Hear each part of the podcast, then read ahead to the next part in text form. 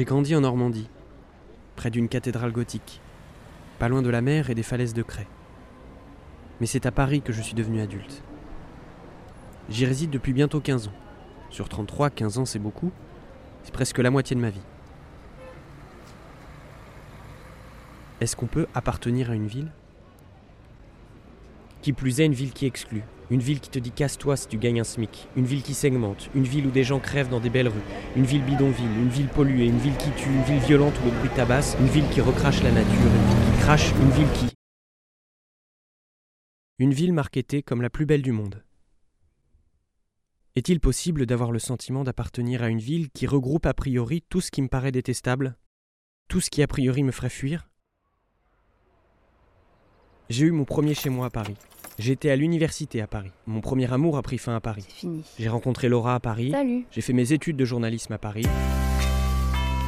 J'ai gagné mes premiers salaires à Paris. Ma fille est née à Paris. Je m'appelle Sacha. Elle grandit à Paris. Paris. Mes frères, mes parents sont loin, mais mon entourage proche est à Paris. Ma vie est à Paris. Et je me demande encore comment c'est possible. Pourquoi je m'y sens si bien. Et pourquoi cette ville m'empêche d'imaginer une vie ailleurs.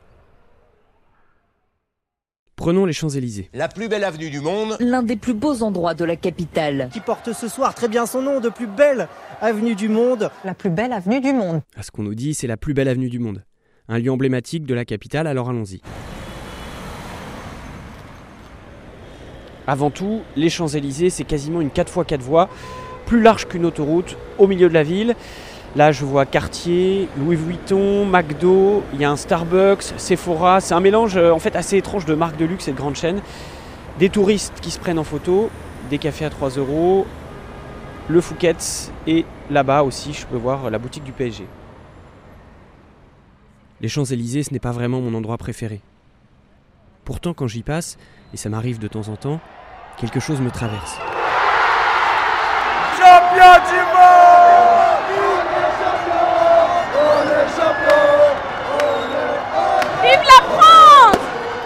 Le 16 juillet 2018, j'étais journaliste pour la radio Europe 1. J'étais au milieu de la foule pour raconter en direct la remontée des Champs-Élysées par les joueurs de l'équipe de France de football.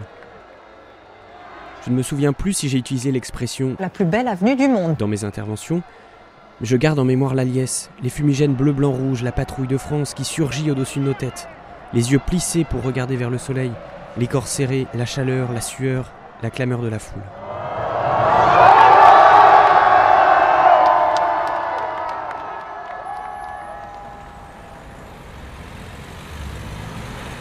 Être sur les Champs-Élysées, c'est me promener au milieu de ces souvenirs. C'est revivifier ces instants pour qu'ils continuent d'exister, quelque part le long de cette avenue, comme s'ils étaient fixés au lieu.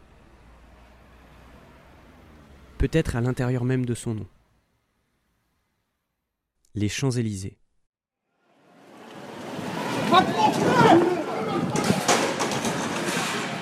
Plus tard, il y aura les gilets jaunes, les camions militaires au pied de l'arc de triomphe, les sprints pour échapper aux charges des CRS, les sprints pour échapper aux types un peu trop véhéments qui ne veulent pas voir de journalistes.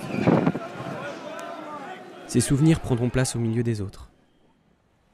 Aujourd'hui, j'ai l'impression qu'ils peuplent la ville. Si ce n'est pas les Champs-Élysées, ils imprègnent le nom d'une rue, la devanture d'un restaurant, la terrasse d'un bar, un simple banc dans un parc, parce que j'y étais. Je les perçois aussi sur les visages de celles et ceux qui m'entourent. Salut. Je m'appelle Sacha. Parfois, j'ai le sentiment de vivre au milieu de ma mémoire. Peut-être que ça me rassure. Peut-être que ça me donne l'illusion que rien ne s'effacera.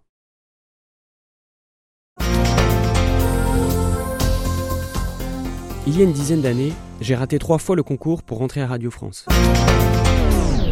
À ce moment, je commence à dire des phrases comme Je vais tout arrêter, je crois. alors que j'ai à peine commencé, je commence à écouter les chansons tristes de Simon and Garfunkel. À ce moment, quand je marche dans la rue, je vois les autres s'affairer. Entrer dans des immeubles, sûrement pour aller travailler. Ça peut paraître étrange, mais je me souviens vraiment de la jalousie éprouvée. Comme si eux avaient trouvé leur place. Moi, la ville me recrachait. Désormais, ces bâtiments me refusaient leur accès.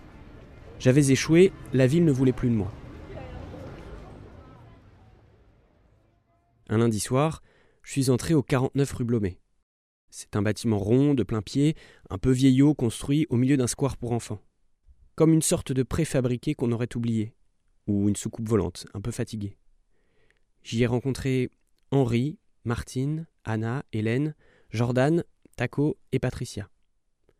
Comme moi, ils sont venus au 49 rue Blomet pour participer à un atelier d'écriture. On s'est assis autour d'une table, on a sorti nos cahiers, le mien était gris à couverture rigide. L'animatrice nous a donné un thème. Maintenant, vous allez choisir un verbe et vous l'écrivez pour faire évoluer son sens. Et on s'est lancé.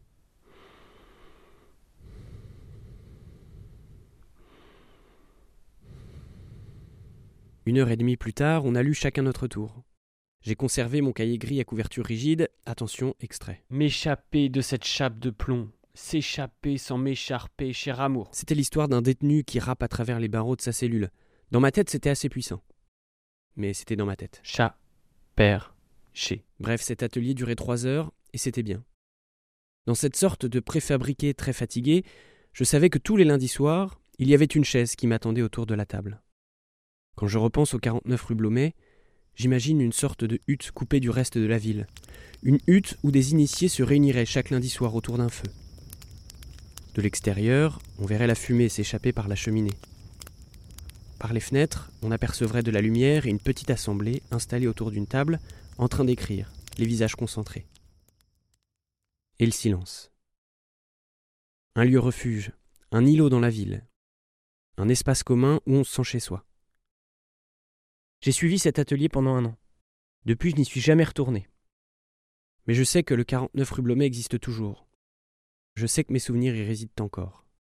Je pourrais en dire autant pour le 46 rue de Cléry, pour le 35 rue du Louvre, le 148 rue de la Pompe, le 90 rue de Tolbiac, le 10 rue du Docteur Paclin, le 271 avenue le 1 rue Victor Cousin, le 11 rue Sorbier, le 2 rue de le 2 rue de la Liberté, le 157 rue Saint-Martin, le 38 rue de la Réunion, le 90 rue Saint-Antoine. Le 90 rue Saint-Antoine, c'est l'ancienne adresse d'un de mes meilleurs amis. Il s'appelle Ulysse. Chez lui, beaucoup de souvenirs de fêtes, d'instruments étranges ou de films étranges avec Jason Statham. M'a empoisonné avec une sorte de synthèse chinoise? Faut que tu m'aides, Toubib. Ils t'ont piqué au cocktail de Pékin. Ça inhibe ton adrénaline. Tu t'arrêtes, tu meurs. Mais aussi le souvenir d'une discussion qu'on a eue à propos de la ville. Ulysse, il est né à Paris, mais il y a toujours vécu, et ça lui arrive de me parler de films que je n'ai pas vus. Il y a le début aussi de du joli main. Tu, tu pourrais Ouais. le mettre dans ton truc, tu vois. ouais, c'est euh, pareil, c'est le film on aimerait. euh, Paris est cette ville où l'on voudrait arriver sans mémoire, où l'on voudrait revenir après un très longtemps pour savoir si les serrures s'ouvrent toujours aux mêmes clés, s'il y a toujours ici le même dosage entre la lumière et la brume. On aimerait, il dit ça, c'est c'est la ville où on aimerait revenir pour voir si en fait les choses sont toujours au même endroit. Tu vois. Moi, je me rappelle de la première fois où j'étais à Notre-Dame avec mon père et euh, quand euh, Notre-Dame a brûlé, bah, j'ai chialé parce que euh, en fait, je me suis dit euh, là, ce qui est en train de se passer, c'est que quelque chose que je croyais immuable, euh, je pourrais pas le transmettre à mes enfants ou à des gens qui viendront après moi après moi, ils verront pas ce truc si puissant de Paris qui est que bah, les générations se succèdent et que même si les gens changent, ils se confrontent aux mêmes choses, aux mêmes endroits. Quoi. Il y a un peu ça. C'est aussi très intello ce que je vais te dire, mais un jour euh, j'ai écouté le cours de Patrick Boucheron au Collège de France qui traitait de euh, la mémoire. euh, il disait un truc sur les monuments qui m'a vraiment bouleversé.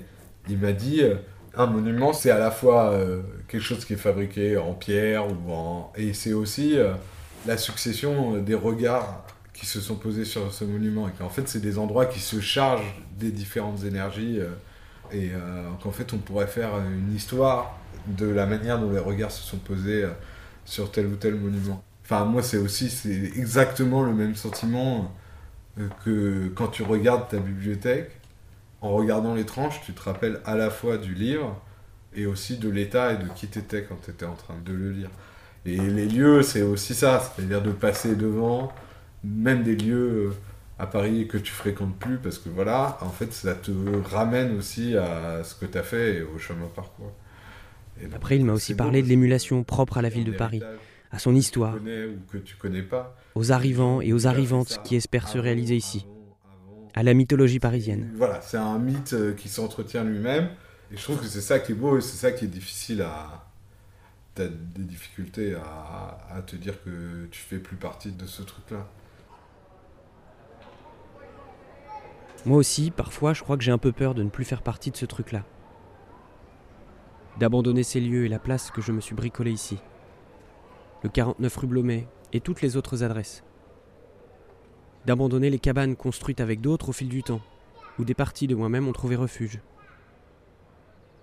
Les cabanes à venir et tout ce qu'elles pourraient abriter. Tout ce qui pourrait arriver à Paris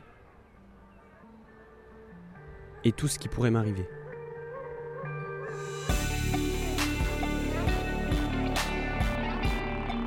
Le podcast que vous venez d'écouter est né d'une collaboration entre le Master de création littéraire de Paris 8 et le programme de non-fiction littéraire de l'Université de l'Iowa. Pendant plusieurs mois, Friction a accompagné les étudiants écrivains de ces deux formations dans la réalisation de leurs projets. Une consigne simple, réaliser un podcast narratif sur le thème du sentiment d'appartenance. Nous les remercions pour leur créativité et leur implication. Merci également aux universités partenaires pour leur confiance et à l'ambassade des États-Unis à Paris pour avoir soutenu ce projet. Retrouvez tous les podcasts de Friction sur vos plateformes d'écoute en ligne et sur friction.co.